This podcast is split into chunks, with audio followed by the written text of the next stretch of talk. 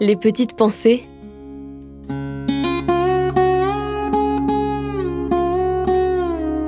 Terroir, héritage et savoir-faire.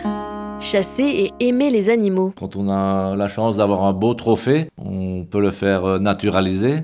Il y a des gens qui font ça, il y en a dans les Vosges, il y en a près de Strasbourg. Quand on voit l'animal, on se rappelle euh, tout le bonheur qu'il nous a apporté euh, lors de sa chasse. Et mine de rien, on les aime bien les animaux, on les tue, c'est vrai, mais quand ils sont âgés, quand ils sont vraiment euh, en fin de vie, et sangliers par exemple, quand il y en a trop, il faut bien en réguler, sinon on serait envahi.